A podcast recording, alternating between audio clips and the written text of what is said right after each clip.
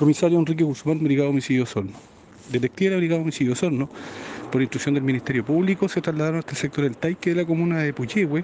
a objeto de realizar los peritajes correspondientes y saber las circunstancias que lamentablemente terminaron con el deceso de una persona mayor de edad de sexo masculino al interior de su domicilio. De esta forma se realizó el trabajo del sitio suceso, se entrevistó a las personas que encontraron el cuerpo, como también el reconocimiento externo policial del cadáver, quedando a la espera de la causa precisa que otorgará el servicio médico legal respecto a su fallecimiento. Hoy en horas de la tarde, vecinos al no tener noticias de este individuo,